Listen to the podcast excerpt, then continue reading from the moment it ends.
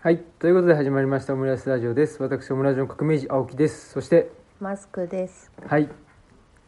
えー身を乗り出してマスクですと。いやいや、猫がはい、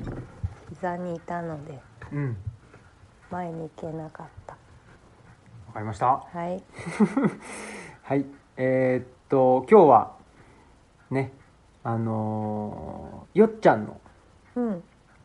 よっちゃんのうちに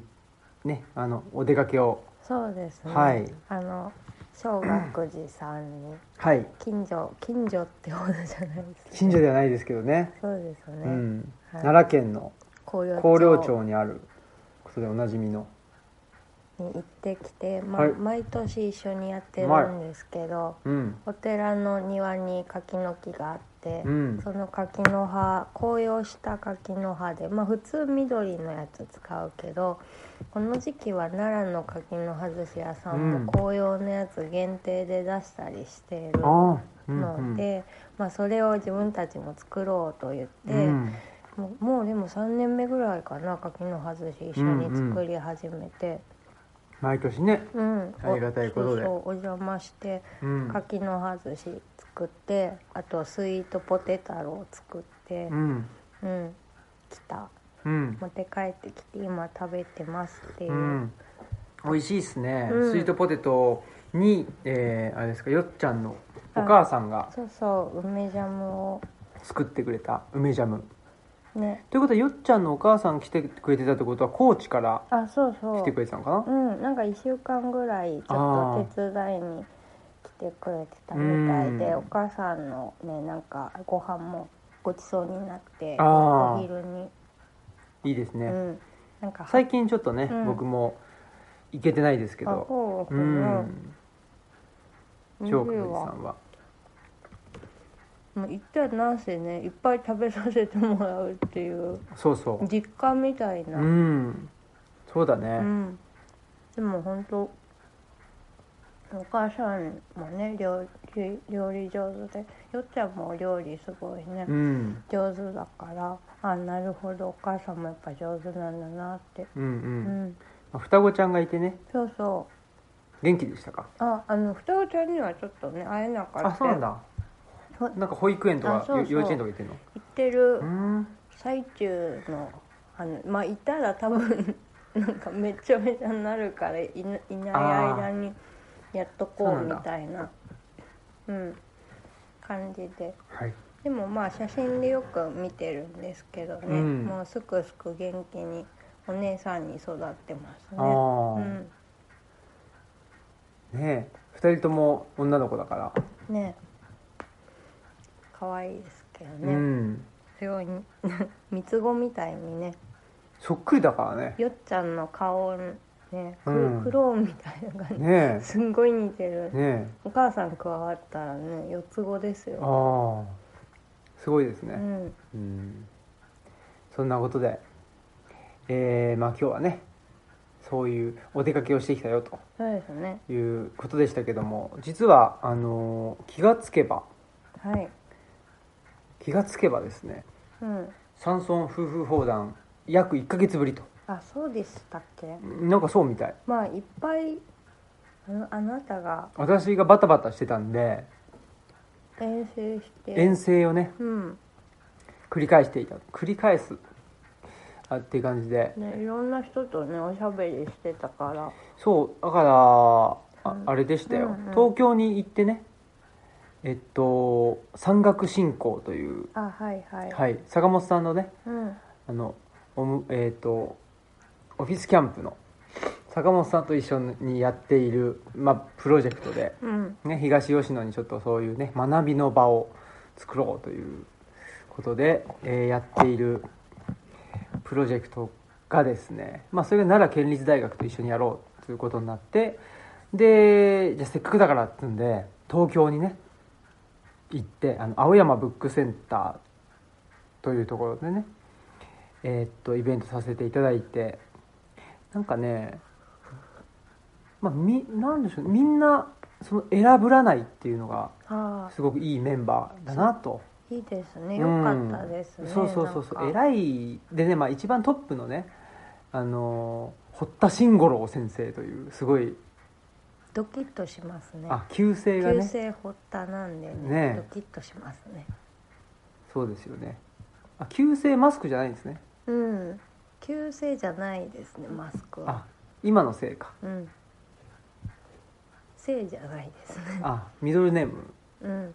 青木マスク宮子ねはいムフー ムフーっていう感じでしたね、はい嫌、だなまあ、そんなことで、えーやってましてねまあそのねトップのね慎五郎先生がですよやっぱりね選ぶらないっていうかねあのー話し出すとねなんていうかなすすぐ愚痴の方に行くっていうなんかもうこんな状況だからダメなんだよなみたいな、うんちょっと背中さすってあげたくそなうっちゃそううそうだからみんなでね何あのケアをしたくあうん、したくなっちゃうようあな、ちょっとなんかキュートですねそうそうそうそう慎吾郎先生そうそうそうキュートなんだねううんんっていうこともあってでねあの今そのオフィスキャンプで働いてるあの中森さんっていあうねうんうんがすごもうジムをねばっちりやってくれるんでやっぱりねほら僕と坂本さんってなんかわーって言,、ん言ってなんかなんかね、うんあの後ろにもう服落ちちゃってるみたいなそうそうそうそうだからそれを拾ってボロボロボロボロそう拾ってね、うんあの着せてくれる人が必要なんです必けど、要うんよかったですそうなんですよ。そういう人がいてくれて、うんね、ありがたいなっつんで。まあそんなことでね、まあ、そんな振り返り会っていうのもねあのホテルで撮ったやつをまたあのオンエアしておりますのでまた聞いてもらえたらなとも思うしその次の日かなあそうそうでその次の日はあと平川さあんとねあの平川さん家に行ってあそうそうそうでそしうたねねお招きいただいてコーヒーでもねあの飲ませていただいたりしてほんでオムラジ撮ってうんそこぐらいから、まあ、結果的にはですね日本映画を僕はちょっとね見始めたと、はいうん、そういう感じにはなっているんですけどね、うんううん、んまあ、平川さんとの話もねオムラジであの流れているのでぜひ聞いてほしいですしまた今度ね山岳ノート3の3の観光記念ということで、まあ、と隣町カフェでまたあのお話しさせてもらおうかなとも思うんですけど、うん、平川さんは平川さんでというかその場合内田先生と平川さんって幼なじみうんでね仲良しでって言ってたけど、まあ、やっぱりなんていうのかなひら、まあ、心情というか、うんタイプっていうかなとしては僕は平川さんの方が近い気がするんだよね。なうん、わかる気はしますおなんそうですかううんん、お話ししてるのを聞いたなんとなくね、う、うんん、うまく言えないですけどそうだねなんかねうんなんていうのかななんかちょっとまあそれこそあの寅さんじゃないけど寅さんと三尾じゃないけど、ちょっとそんなかん関係っていうかね感じの。うんうんうん関係かなっていう感じはありますねう、んううんんはいはいはい私聞いたと思うんですけどちょっとダメだわ忘れちゃったすみませんいえいえありがとうございますまあそんなことでねまあちょっと引き続き平川さんともねちょっとお話もさせてもらえたらなとも思っておりますしその日の夜かなにあのポルベニールブックスうんさんにあの大船のね大船うねん、そうそうそうに伺ってでお話し会ってことで、まあ、皆さん来てくれてうん面白かったですねうんうんお話し会っつうからね何どんなになるかなと、まあ、思ってたんだけど、まあ、いつも通りっちゃいつも通りでただうその日がねあのーその日のうちに名古屋に移動しなきゃいけなかったんで、えらいこっちゃうん、それでちょっとねゆっくりできなくて、うん残念というとこありましたけど、うんポルベニールさんも行ったことないもんね、私もなくてうんうんあのね大船っていうやっぱり地域が面白いんですよあねいいや行ってみたいですねまあ、鎌倉の入り口みたいな感じで、うんうん、海町ダイアリーにね大船ってあああの名前だけだけうんうどん出てきて、うん大船のおばさんみたいなあーそっかそっかうん、出てくある出てんでくるよねなんとなくその鎌倉あたりの地名がうんちょっと海町ダイアリーで頭に入ってくるっていうのありますねそ行うっだねてみたいないいしポルベニールさんのやっぱりラインナップもうん本当にねまあ僕もそのトークイベントあのそのねお話し会はそうだあのオムラジでも、あのー収録もしなかったんで、うん配信もしてないんだけどうんポルベニールさん自体がすいい意味ですごい偏ってんのねああいいですね、うんそうそうそうそう、だからあそこまでちゃんと偏ってるっていうのは僕は結構なんていうのかなあのーそのイベント内でも言言ってたんだけど、新宿にある昔ね多分それ北沢夏夫さんとあはい一緒に行ったねあ,、の模索者かなうんああはい模索者さんだと模索者かなっていうのはあるんだけど、まあ、そこと結構似てるっていうかあそうなんですねうんやっぱりすごくううんん、ちゃんと偏ってるってそうそうそういいですよねそうであのポルベニールさんで買ってきた「ノスタルジア食堂」っていう本がちょっと今ハマってて、ううんん、あ僕が買ってきたやつかなあそうそう、んんあんの社会主義あ旧社会主義国の東欧のね、ううんんうんうん、ご飯の本なんですけど、うあれも確かに別なんかセレクト本屋さんでも他のところで見たことないなっていう、うんそういうものがあるのっていいなそうだね、うんまあ、当当日ちょうどその世界の旅と食みたいなあーフェアをやってたってこともあって、はいはいはいだけどねやっぱもうそのポール・ベニールさん自身もその世界をねあの旅したりしてあそうなんだっていうのでまああのやっぱ旅っていうのは一つのテーマなんだろうなっていうところでね、じゃあやっぱそういう部分がそう前なんですよ面に出てきてるうんですねんねえだからまあ前に彼岸の図書館の時かなあの真鶴のね川口さんかなと一緒にイベントして以来っていううんことでね、やっぱ大船銭湯もあるし、うん、いい飲なみ屋もたくさんあるし海見えるんですか海はねえっと大船の駅近くから見えないんだけど、まあ、ちょどどうなんだろうねちょっと行ったら見えるのかなちょっとそこまでわかんないんだけど、うんまあ、非常に好きな街ですね、うんううんん、コルベニールさんはじゃあ駅からまあまあ近いんですかね10分ぐらいかなあ歩いじゃあて全然近いうんうんうですんねそうそうそうということで非常に楽しい一夜をねうん過ごしたんですけど多分その前日とかにあの大雨でね JR が止まっちゃったりいろいろしあててー新幹線がねで坂本さんも帰れなくて、あそうそうです飛行機で帰るっつって、うんうんなんか JAL かなんかのあの写真が送られてきたのよその そうえもう次の日の朝だからあの僕が平川さん家にい行くうんその、えー日の朝にもう東吉野に帰んなきゃいけないっつってねああの忙しいからねあの方あのもおじねさんもねえそんなことで平川さんちまあそうだよね平川さんのとこはあの中延というとこうろんにうね、んうんあってあそこもいい街だからね商店街があっていいですね、うん、そうそうなんか最初開くそのそのあまり ごめんなさいちょっと聞いて忘れちゃったんですけど、はいはいでもまあなんかこここがみたいなことを平川さんが言っててそれでなんか初めてあこれ平川さんのお家で喋ってるんだなって思ったっていうこああとを何があのどこで話してるか分からなくてあそうかて私てっきり隣町うんカフカェでフェでうん喋ってるなと思い込んでたら、あ違うんだっていうことに途中で気づいたっていうのだけちょっと記憶しております。うんうんはありがとうございます、はい、知っている断片的な情報 すいませんありがとうございますすいません。はいまあそんなことで最近忘れちゃうんだよなあんま忘れない人だったんでいやすいいいいんですようんちゃんと忘れた方がいいと思うよちゃんと忘れてますねうんそれがいいですよはいそんなことで、まあ、ほんで次の日はね大阪の天王寺のね河合塾であそうでしたお話しさせてもらってねありがたいね、うん可愛い塾だけど別に塾生に向けてっていうより一般に開かれたそうそものうとしてうんやってたんですよね、そうなんですよそういうことしてるって全然知らなかったですねえでもやっぱりねえまあ僕のネームバリューとか、ね、そういうのもあってあの全然満席とかにはなってなかったんだけど、やっぱり、まあ、に多分20年30年前っていうのは相当あのにぎわってう、んね、でその河合塾の河合文化研究所っていうのがあって、うん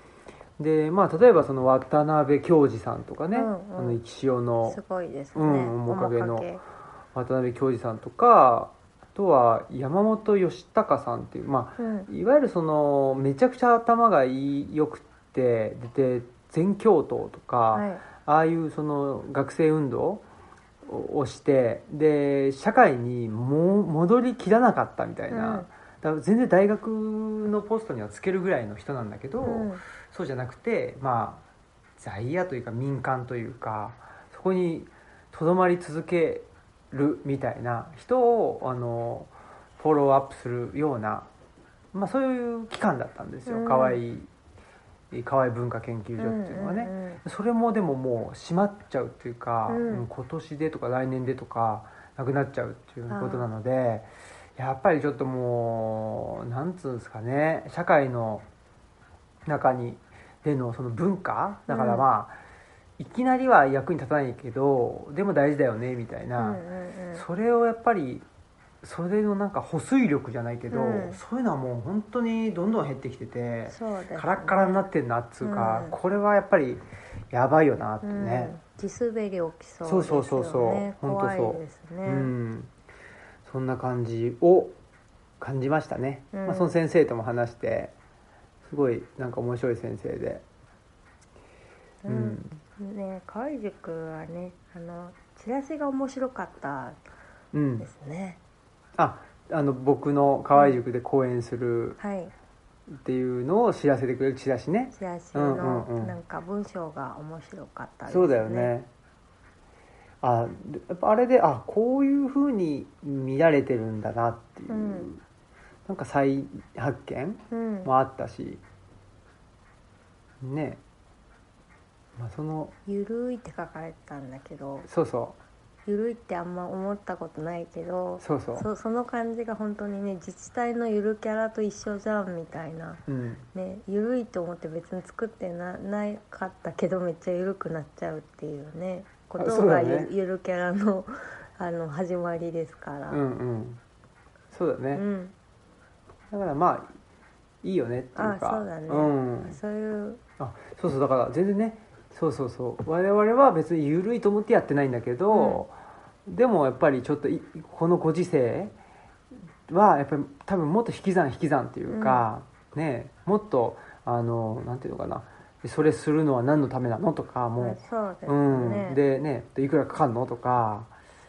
その費用費用対効果みたいな、うんだからまあココスパってやつでしょ、うんうんうんそれを常に求められると、まあ、それは確かに緩くないよねっていううん、だからねそのなんなんだろう対になずっと対になってなきゃいけないみたいな,、うんなんかずコストかけてそれがもうすすぐ返ってくるコストかけてすぐ返ってくるっていうの、コストかけてなんか100年後に返ってきますとか言ったら、うんうん多分怒られるじゃないですか、うんでもなんかそういうことを言ってるから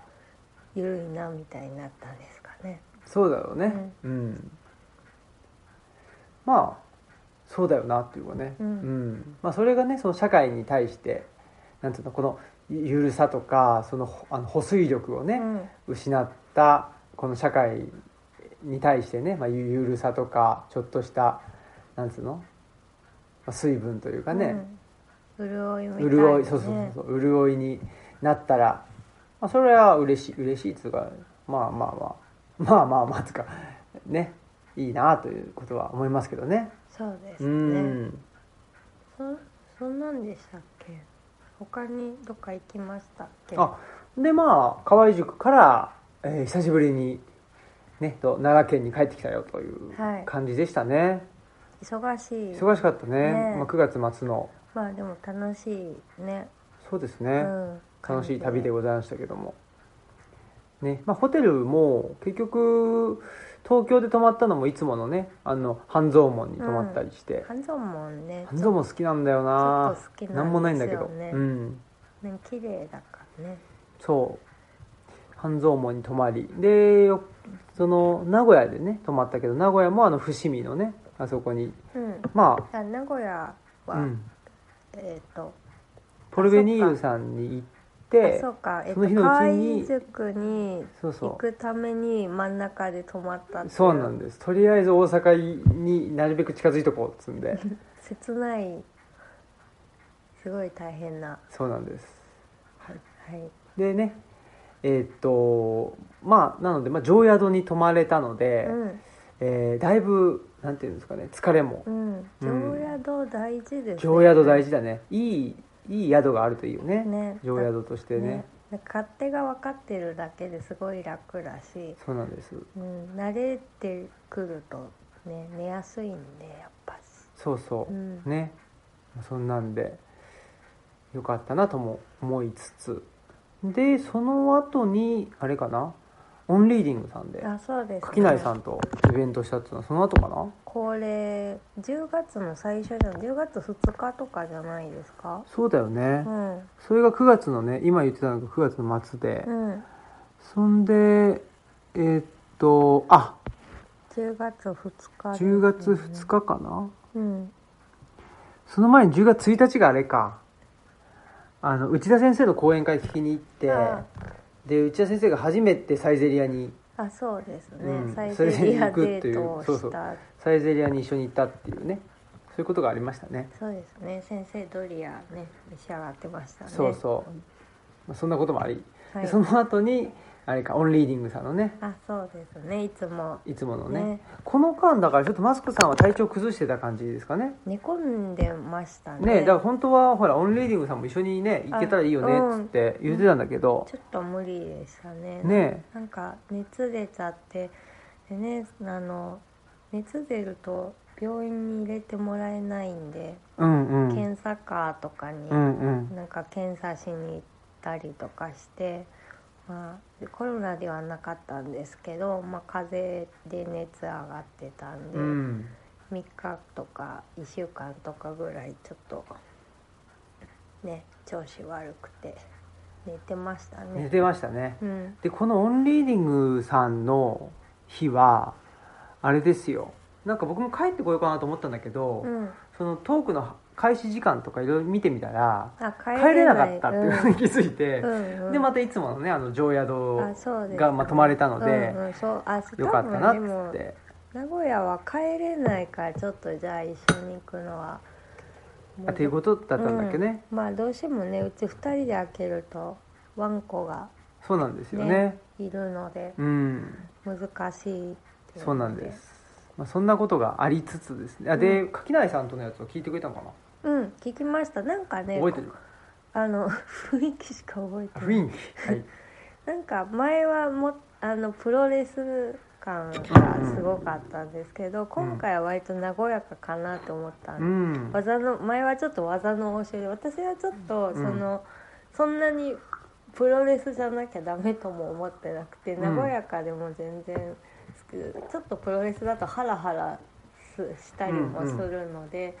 今回はその和やかムードだったかなと思ってて、なんかまったり聞いてましたね、うんっていうことしか覚えて最近やばいな、ありがとうございますすいません十分でございますすいませんまあまあねまあ力2人とも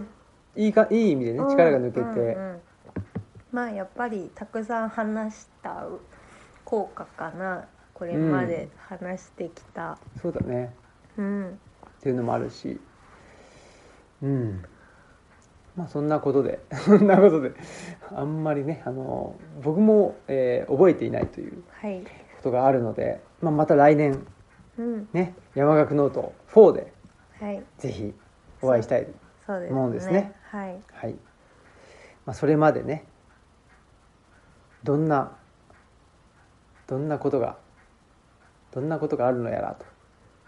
感じてねねはいそんな感じかなでまあオンリーディングさんに行きですね名古屋があってであれかアジール研究会やってうでんもののけ姫についてね 今更今更ね、あのーと語り合うというそういうのもありまして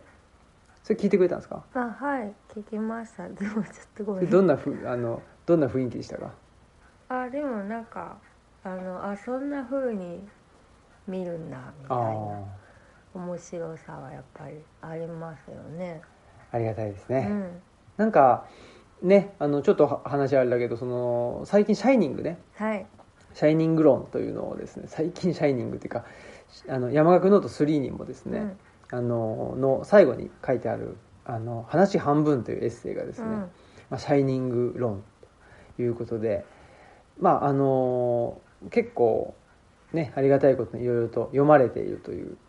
ことですけど、まあ、僕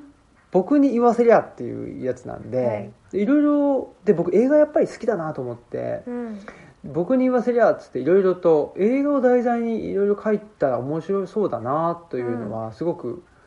なんか思います思いましたね。うん、うん好きだもんね好き本当ね。ねまあ、そんなにねあの何あの網羅的に見てるわけじゃないんだけど、うんでもやっぱりそうだね好きだなっていうところはね、うんうやっん、ぱり映画って本当にああああ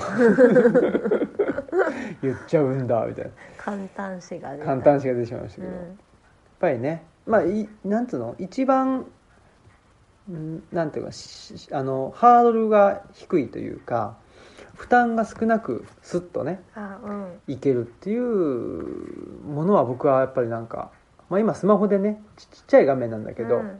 ずっとあのまあ一つの軸としては寅さんを見つつでもう一個としてはいろんな日本映画をね、見るとでどうしてもあのあれなんですよこれなんで日本映画かっていうとあの洋画だと字幕が出るからあなんかちょっと集中してみないといけないじゃあんそうですね、うん何言ってるかわかんないからそうねそうそうそう、っていうんでほんで日本映画をでまあ日本映画だったらねなんかぼんやり見ててもいいかなとかうん思ってまあそうですねうんかといってねあの吹き替えで見るのはちょっと違うなっていうね思っちゃったりするからね、まあそんなことでいろいろ最近はですねあの成瀬幹雄とあここれ平川さんがねあのぜひおすすめだよということでおすすめしてくれたので見ておりますはいはい。えーっと、乱れるとかね、流れるとかですね。浮雲、うあう浮雲か。浮雲とか、あとは、あと、飯っていう映画とかね。大体う1950年代とか、60年代前半かな。まあ、50年代がメインなんだけど、だ白黒なんですけどね。非常に面白いというか。やっぱり女性の生き方っていうのをですね、あテーマにしていて。あうんうん、やっぱり、まあ、僕がそういう視点で見てるっていうのももちろんあるんだけど、うんうんまあ、それこそ就労支援じゃないけどねなんか就労支援、その就職させる就就職するためにっていういうそこだけじゃなくってやっぱりもっと広く見た時に働くってなんだろうとか、まあ、社会との関係ってどんなもんだろうっていう関心で仕事もしてるのでそういう視点であの成瀬幹雄の映画を見てみるとやっぱりいろんな、まあ、問題が起こるわけだけどやっぱり女性のその自立うんうんの問題だよなっていうのはめっちゃ思うっていうか、あの働きたくても職がなかったりとか、あとはまあ、あの抑圧されてうんうんいるように見えるとか、まあでもねそう聞いたら今もそんなに変わってなそいっうてそうそうそういうのがねちょっとやっぱりねびっくりしますけど、うん変わってないんだよねでも、うんまあもしかしたらそのいいわゆるなんか80年代とかのフェミニズム第一次っていうのかちょっと分かんないけどうーその女性の社会進出とかって言ってなんだっけこんなさあえっサとサンプラザ中野みたいなさ肩パッドそうそうそうそううん肩パッドつけてみたいなのあったわけじゃん、直角みたいに見える、ね、肩がもうピッピみたいそうそうそうだからまあでもそれとそういう女性の社会進出みたいなあり方と比べるとだいぶまあいいろいろ問題はあるんだけどうーんどうなのかな自然体って言っちゃうとあれかもしれないけどなあもうちょっと力は抜けてる感じなんですかね、まあでなんなんてしゆ表現したらいいかわかわかんんなないいけですけどどねっていうのとやっぱりまあそこはでもやっぱり社会の中心は男性がいて、うんでその中心じゃない部分をあの家庭の内外の部分で女性がやっぱりま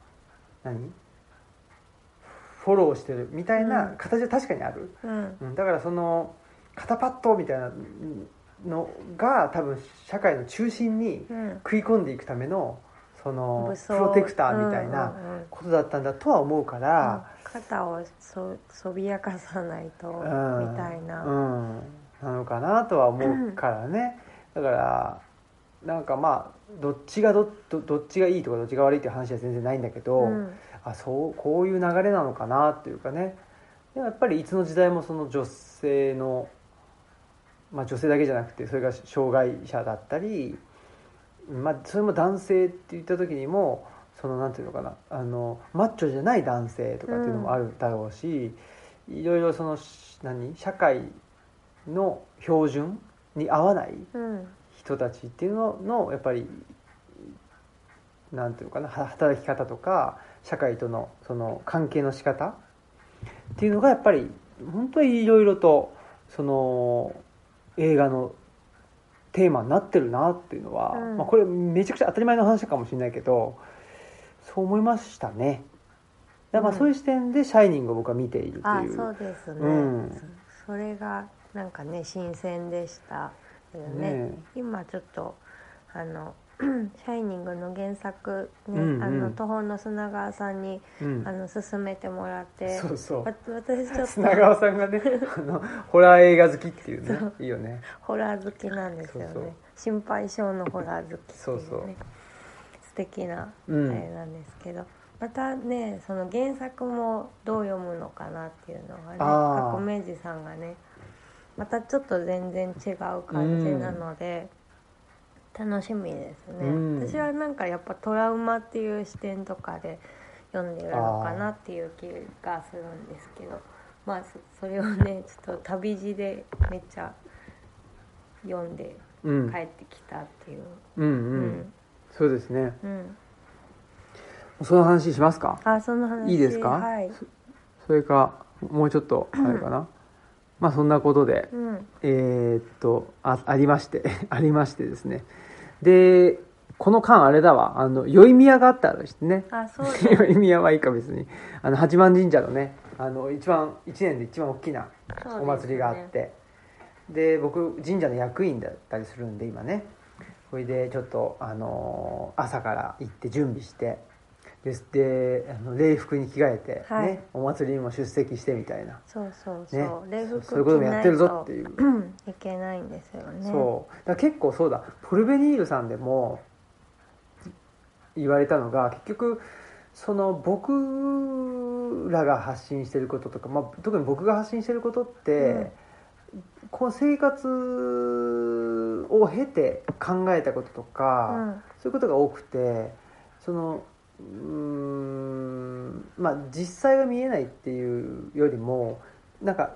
いやひあのよく聞かれるけどそのい何嫌なことないですかみたいあなーよく言われるじゃん、うんうんでその時にやっぱりそのコミュニティとの付き合い方っていうのでまあ消防団はしんどかったからうんやめましたと、だけどその何神社とか、えっと地区の役員はやってますみたいうな、ん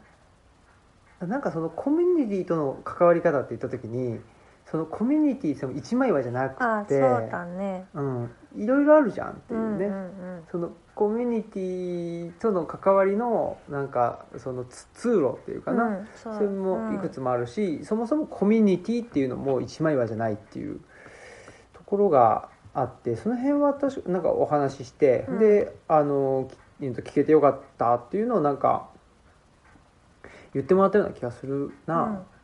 うんなるほどというのを思い出しましたなるほどまあでも本当それはそうですね、うん住んでる実感としてありますねうんうんなのでやっぱりねあの我々のカイトっていう一番ちっちゃな、地区だと,、えーっと足引きさんとか、ね、えその辺の、まあ、ほんと十何人しかいなくて、うんで実動でいうともう本当34人とかうねん、そうですねぐらいしかいないみたいな3世帯ぐらいしかないよね、ないんで、うん、っていうのがあって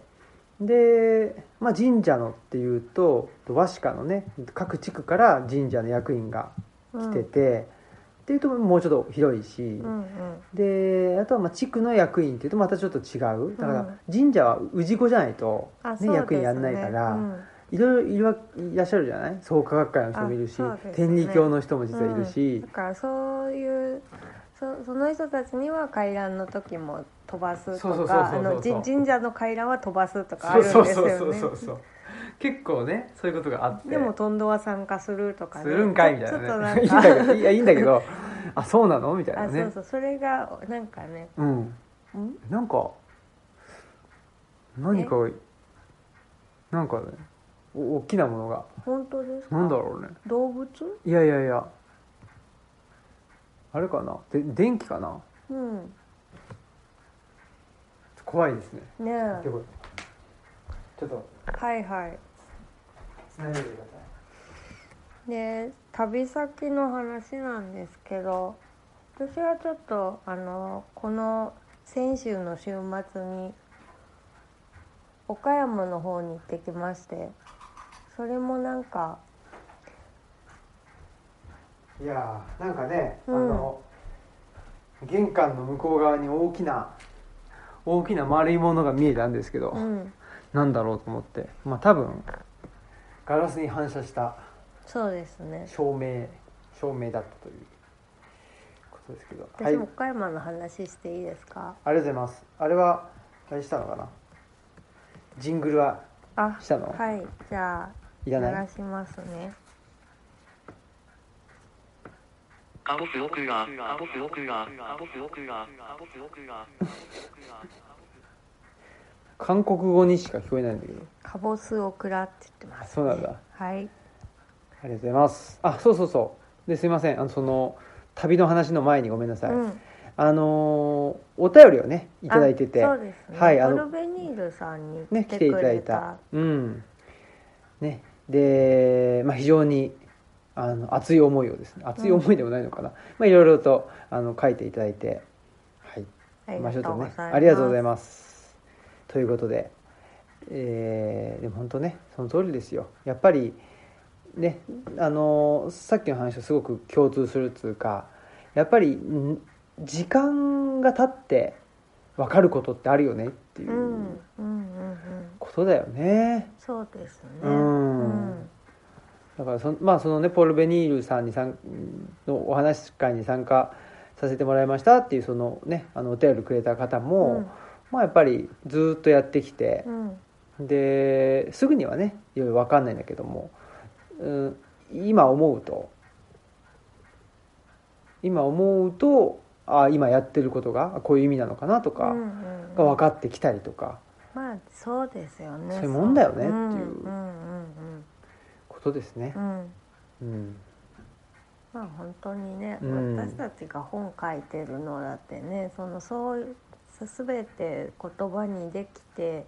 図書館始めたかって言ったらやっぱりやりながらだんだん言葉になってきたみたいなとこすごくあるんで,、でこれからもずっとその追いかけっこなのかなと思うのでね、うんそうなんだろうなって思います、そうだよねうん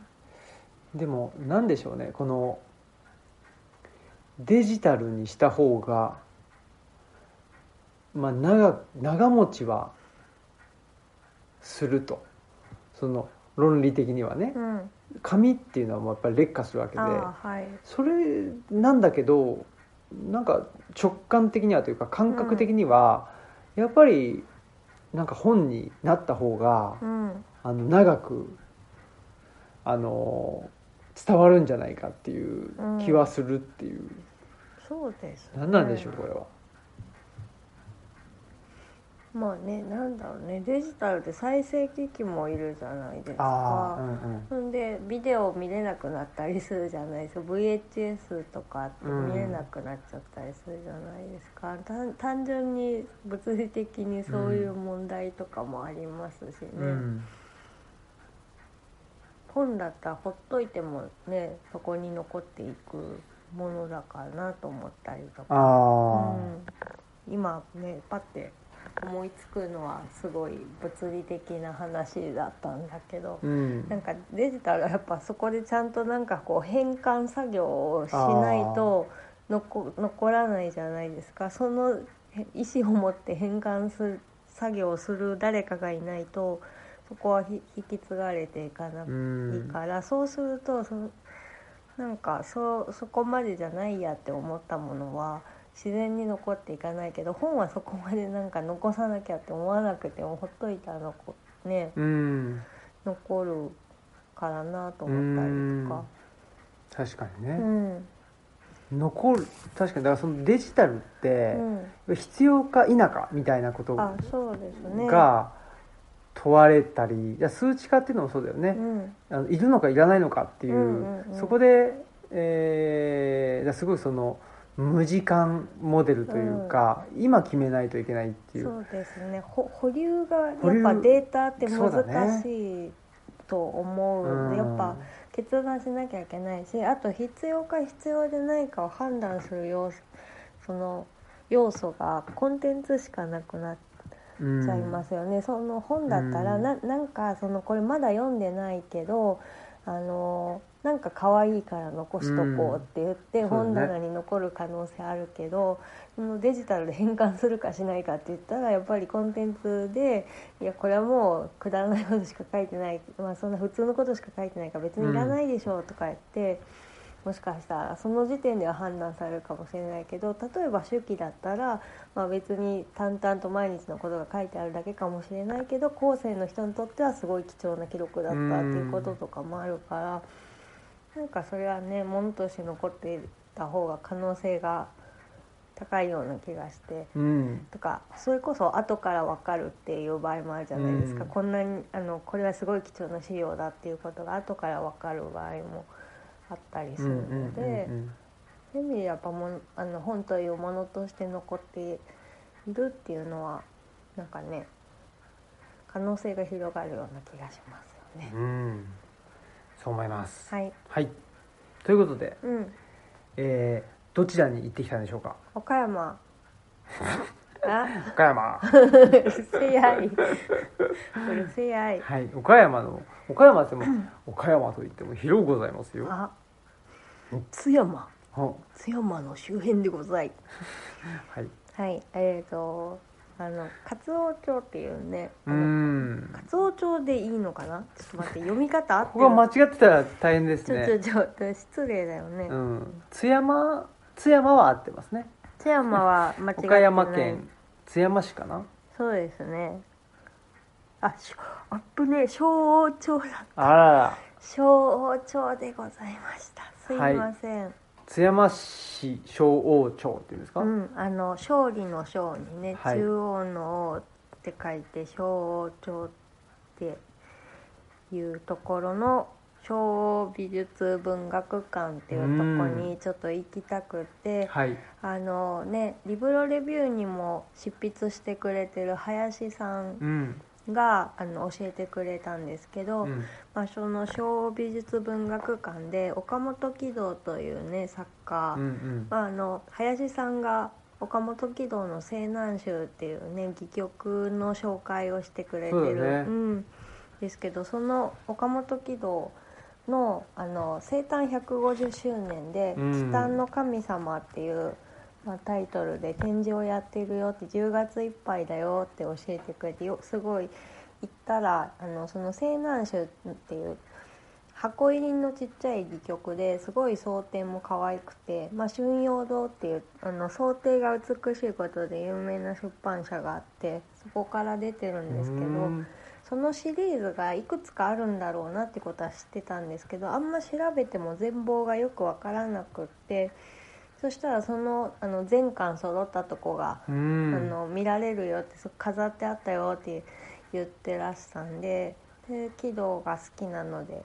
行きたいと思っててでちょっと新平さん忙しそうなのでうん一人で、うんこうやって僕は何してたのあそうだねまあそこのここの話も後でしようかな、まあ、うん京都行ってたんですね、あそうですねん、そういう予定とかもあったんでちょっと一どっ人か行ってでるな高速バス乗って社員高速バスを飛ばしてね、うん うん、シャイニング読みながら、シャイニング読みながらいいですうんねシャイニング読みながら北の神様の方向に向かって行ってたまああのいい岡本喜道も贅沢な時間ねすごい贅沢でしたよ岡本喜道もねその怪談祈談が結構有名な人なので、でまああのローカル線みたいなのってちょっと行ってきてでそのあの春陽堂の戯曲集を全部見たりとか直筆原稿を見たりとかしてなかなかその岡本喜道だけの展示ってややってないんですよねそんなに、うんあのねすすごい有名な人っていうわけでもないので、うんまあなんかあのどこどこゆかりの人みたいなんで何人かの中に岡本喜道が名を連ねてるっていうことはあるんですけど、うんなんか岡本機動展っていうのをやってることは少ないのですごい良かったうんうん見られて、で岡本機動自身はあの生粋の江戸っ子なので、なんで岡山でうんやってんだろうと思ったら、まあ、養子の人があの出版に結構注力してた人だったんですけど岡本恭一さんっていうんですけど。岡本さんなんだあ、あの、おだ喜道の養子だからね。う、うんんあそうかそうかだその京一さんが小長出身だったことから小美術文学館はほとんど時間のあの所蔵物で展示をしていてうんだから結構喜道の資料を時間のあのその小美術文学あ館自身の所蔵あ品所蔵品ってことかうんで展示をしていていろんなとこから集めたのかなと思ったらほとんどその美術文学館の持ち物だったので、うんだからまた軌道の展示やる可能性があるんだなって、うんうんだからまたもしかしたら行くことになるかねなって思って、いいじゃないですかね楽しみですねねでも本当教えてもらってよかったなっうていう、ん津山市自自体津山って市っていうか津山駅うんは大阪駅から高速バスで行高ったんだっけ速バスで3行時きはねうん、3時間ぐらいで行きました、うんそうそうでまあね象徴から一番近勝く王町じゃないえ象徴あれ小王町だ よ しら調べて今象徴ってなったんですねよあ最初か勝王町って言っててうん違ったんだっけ間違えてたあんですすいませんいませんちょ今までの会話何だったんだって思いましたけどうわ怖いわこれがねこれが本当の何その忘れるあ人本ですよ当ですね、はいすごい今たね実感しましたね、その象徴のね駅の周辺にはあんま宿がなかったので、うん一番近くで宿があるところって言ったら津山うん、うんが出てきて、まあ高速バスも止まるしっていうことで津山に泊まったんですけど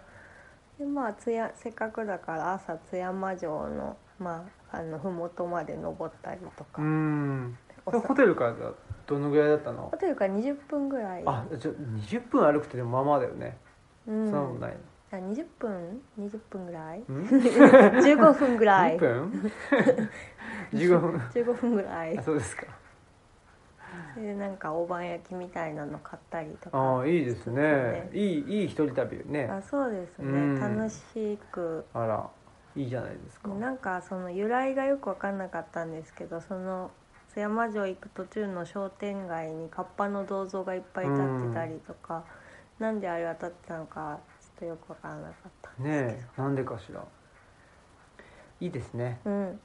津山っていうとあれですよ僕の好きなあの、お笑い芸人のねウエストランドというはい2人が津山出身、あそうなんですね、はいい、あ、とるんビですねいるんですあとビーズの稲葉いあ稲橋ねだからかあのビーズのなんかデカデカと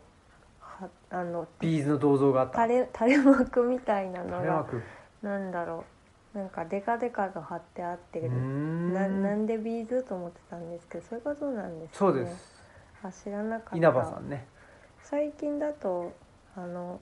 ねん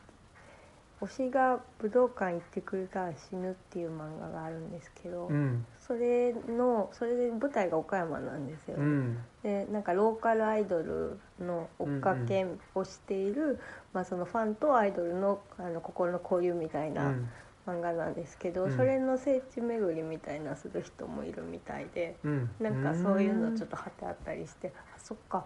あの漫画は岡山か、へえ面白いですねうんいろんな楽しみ方がうんありますね。ねえいいっすねちょうどその時ですよちょうどその時ちょうどそ僕のは時あの京都にあ行ってましてね戸高さんそうそうそう大分のねあの戸高さんがえっ、と京都椅子店うん戸高ていうさんはね家具職人家具職人戸高ウッドスタジオっていうそうそのされてますよね、うんうんうなのででいつかねちょっとあのルチャリブロにもね戸高さんの椅子を1お個迎え2個とね増やしていきたいなというのをねあの夢に見てるんですけど、あのまあ、そういうねあの戸高さんがあの大分からいらっしゃってたので、まあ、戸高さんにも会いに行こうと。うんでもう一つはね、えー、とレティシアあの書房さんですね、あ近かった烏丸大池だったんですかね、両方とも烏丸大池なんで、うん、ちょうどいいということででねと小西さんにご挨拶ご挨拶してきてうんもういろいろね会えば喋っちゃうっていう感じなんでそうですねん小西さんもいろんなことをねよくご存知だしそうそうそうそうね本当毎楽しいんだよねね喋っちゃうと喋って、まあ、映画好きだし音楽好きだし、あそうですよね本本好きだしね詳しいですよね、うんうんうん本当にそうそうでいろいろとまあねあの日本映画もうん最近、あの見てるからこんなん見ててとかっつって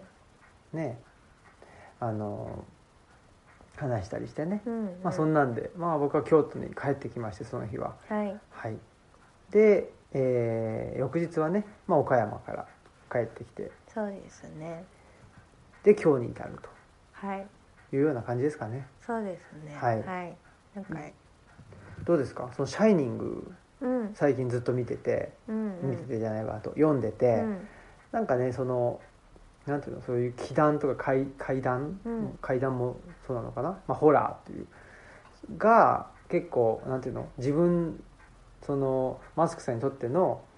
ハードルが結構低くてあ低いさっと、まあ、手手が伸びるといううんかそうですね漫画ぐらいの漫画もねうん、漫漫画も一日ねい一個は読んでるかなっていうぐらい、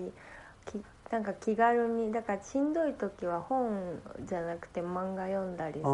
んですけどそれぐらいの感じしんどい時あそっかホラーだったら読めるわと思って、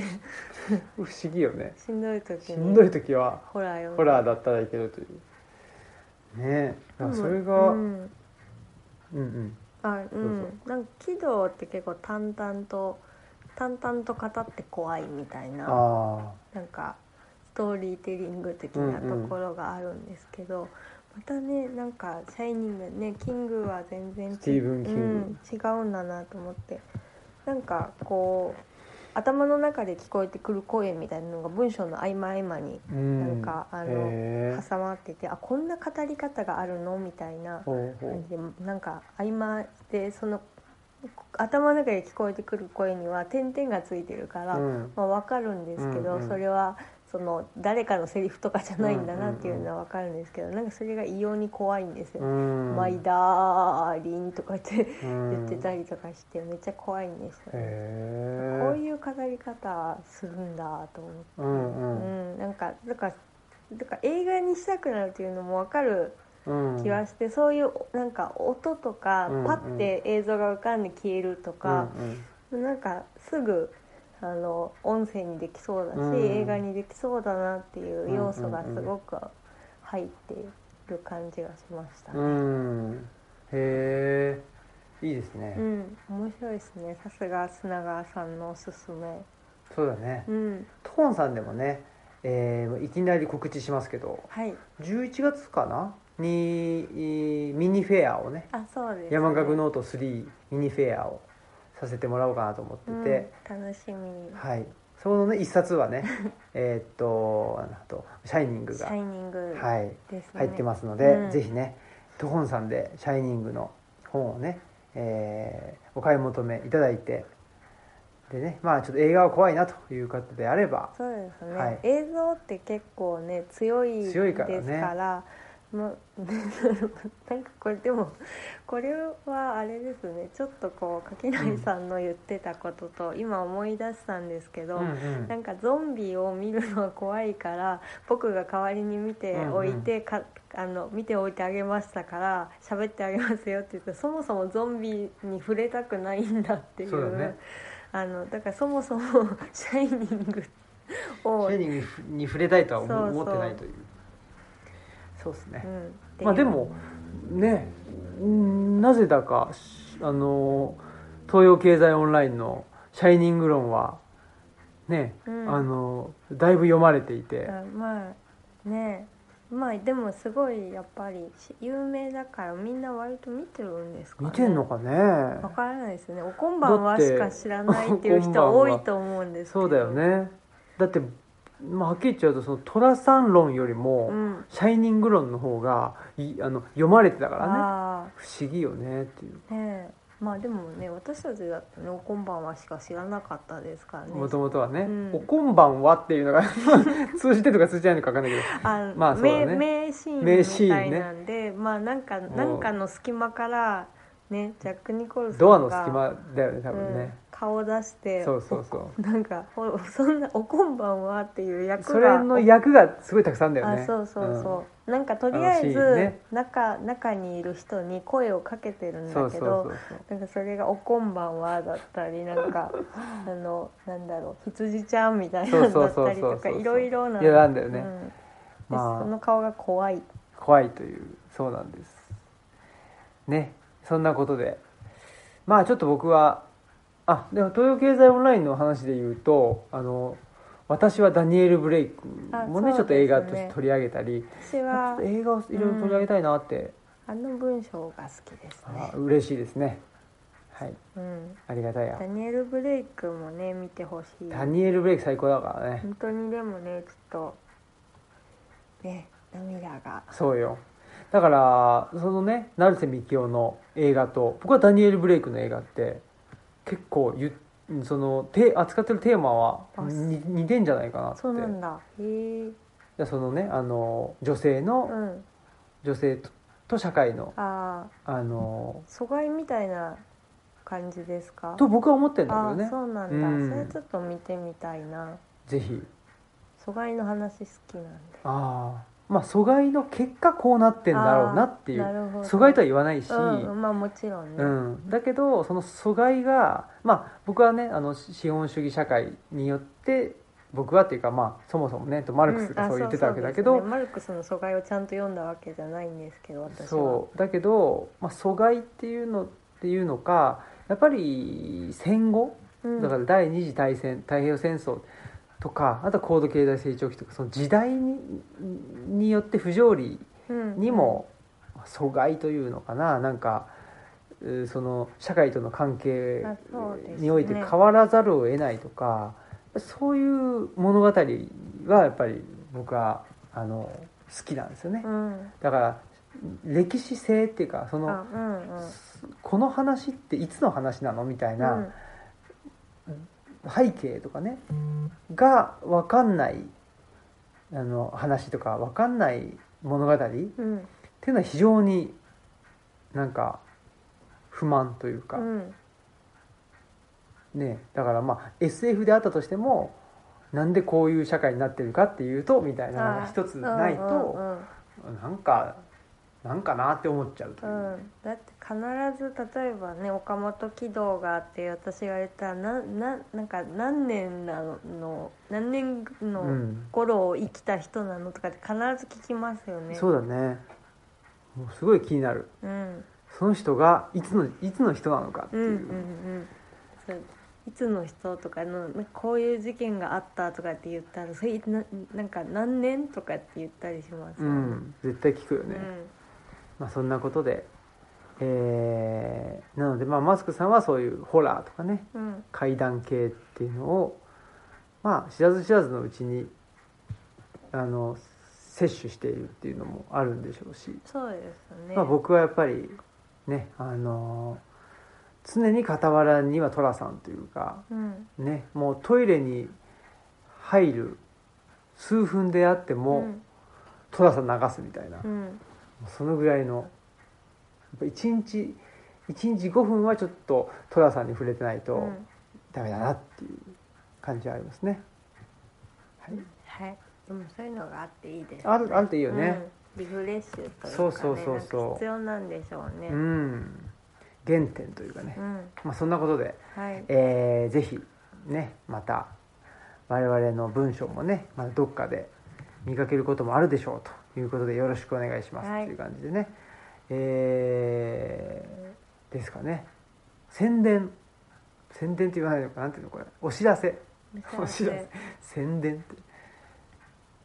来月出るあれはいいんですかね来月ああまだ、まだいいんですかうん、出てからじゃないとあ出てからじゃないとダメか、うん言っちゃうね、うんはい めちゃくちゃモヤモヤする言い方になっちゃったこけれど水曜日ですよね水曜日ですう、んあじゃあその週末おえその週末に成功者さんであ成功者さんうんええその11月に出るってですよあ11月に出るやつはちょっとうんうん言えないのねまだね、うんはい言えずはいでもそれは言えませんと、で、えーもう一個の、えっとお知らせとしてってことね、うんはいもう一個のお知らせは今週末ねはいはい、えー日曜日、えーです日曜日のと夜はい成功者さんね京都の成功者さんでえーっと一回延期したねそうですねあのトークイベントですけど竹俣宏さんとのトークイベントがあって、ちょっと今回はオンラインがないのでぜひあそっかそっかうん、京都に足を運べうんそうな方はぜひご参加くださいね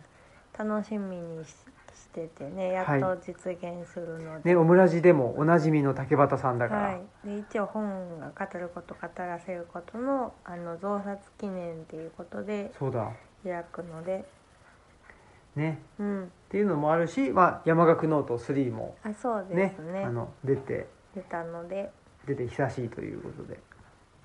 よろしくお願いしますという感じですねあとは何かな10月のね28とかかなはいやったかなちょっと忘れてたんですけどね大阪のね天王寺のあのスタンダードブックスで28ですねスタンダードブックスでですね僕と坂本さんあとあの話に出た、えー、と慎五郎氏はいと一緒にお話しますそうですか、はいなんか私もうその辺把握できてなくてあ宣伝までできてないんですけどわかりました忙しいですね忙しいですね、うんその次の日はあれですよこれ あのお知らせしてもしょうがないけど、うんあの山崎さんと小旅行っていうのがまたありますから ねそうだったそういえば楽しみですねそうですよもねはい、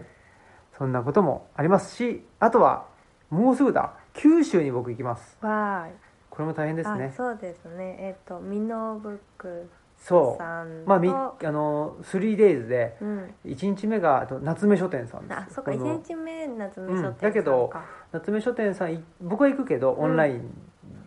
オンラインだけだけどでね夏目書店さんから配配信す信するるっとていうことですよねそうあれかなあの YouTube の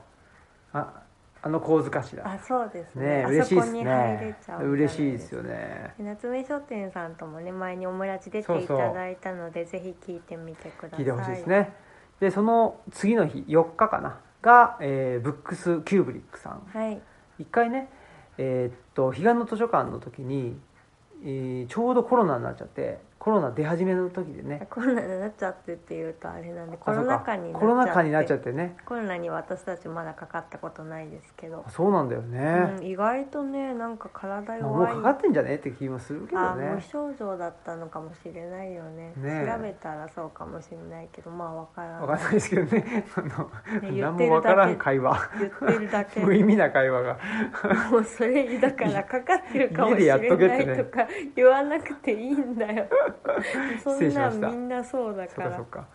分かんないからねまあそんなんで、えーブックスキューブリックの、えー店主のね大井さんとうんお話しさせていただくと、みのるさんですみねのるさんかな、はいで最終日がミノーブックスの石井さんとね、まあ、石井さんもうねなんか、まあ、同年代だしうん仲良しだし、まあんあのんな夏目書店のねほんと奥夫妻も同年代なんだもんあねそうですねなんかほぼねうん、勝手にもうちょっとわあの若い世代世代違うと思い込んでたんですけど、ね、思い込んでたねうん、だ嬉しいですねそうですね、まあ、石井さんは前にもねあのアジールのイベントで、そうそうん、ぱ石井さん出ていたの話もオムラジでも聞けるそうですといねうことなのでぜひぜひですねはいはいそんなことでいろいろやってますはいよろしくお願いしますとじゃあ、ねどこかでねそうですねちょっとお近お会いしましょうくに来ていただいたら来ていただいたらじゃないお近くに僕が行ったらねうん来たよという感じでね、えー、とオムラジ聞いてるよとポルベニールさんってオムラジ聞いてるよっつう人結構ねあいましたよどうしちゃったんでしょうねね正気の沙汰じゃないですえみんなしんどいんかもしれないですそうでねすね。オムラジがいらなくなる。そうそれ何だったかななんかねえー、あちょっと忘れちゃいましたやめますは。はいい、はい。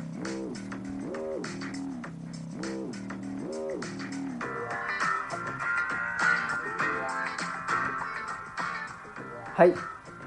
ありがとうございます ありがとうございますはい。はいということでいかがですかうん。うんうん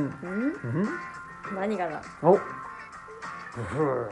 ーたまに武将になるって言われてる。ああそうですうねん。昔ね、うん、わしも小顔を気にするようになったかって言ったそうそうそ時になんかね、うね武将っぽいって言われたんです。いいですねペルソナうん。武将の武 ペルソナ武将のペルソナがあるというどんな兜かぶってんだろうね。いいじゃんねやっぱりちょっとその岡本喜動リスペクトというかで、うんやっぱりちょっとマスクさんもねあの祈願を書いてほしいですよねああ来たねあのでもそうですねこれはもう言っていいのかなおあのアンドレスはいアンドレス・カマチョさんのカマチョ氏、うん、のねあのジンの「時々百姓」っていうジンにね、うんあの私は小説をちょっと書いてって言ってもらったんで、うんうんそうだそうあのだ小説それはあのちょっと祈願うん感あるうんうんかなと思っているので、うんいいですうんね祈願をちょっとどんどんとそうですね初めて書きました山岳ノート4はちょっおとおいいんじゃないですかどうですかもう祈願尽くしでそう考えときます、はいはいうん、でもそうそうだから結構ね砂川さんもそうだと思うんだけど、まあきね、砂川さんが「キング」もやっぱこうなったら怖いなと思ったことを書いてるって言っててあだから心配性の人って結構ホラー思考なんじゃないかあな、でそのあの「シャイニング」のジャックもあの絶対にこうしない絶対にこうしないって言ってる方向にーあ向かっていっちゃうみたいなところがあるので、なんかねそれは実はホラー思考なのかなこうずっとこうなったら怖いなって結構考えれますもん、ーねう僕はだからもう考えないでしょん、 そうですうねんすぐ忘れちゃうか考らえるか忘れちゃう、うん、だ本当に忘れちゃうんだよねからね昨日沢ガニがちっちゃいカエルを引っ張っていってる、あの様子をたまたま見たんですうけど、んそれ見たらもう寝てる間に自分がカニいっぱいのカニにどっかに連れてかれちゃったらどうしようとか考えますもんね。あそう、うんそれはでもあれじゃない垣内さんだったらねいやそういうの読んでみたいなとうん思うかもしれないね、そうですかね。うんわかんないけど、かけないさんもかけそうですけどね。そうだね、うん。ということで、えー久しぶりの山村夫婦砲弾でしたけども以上ですはい。はいあ猪木さんが死んだ話するの忘れてたなあ、また今度。はい、ということで、えーオムラジの革命児青木とマスクでした。さよさよなならら。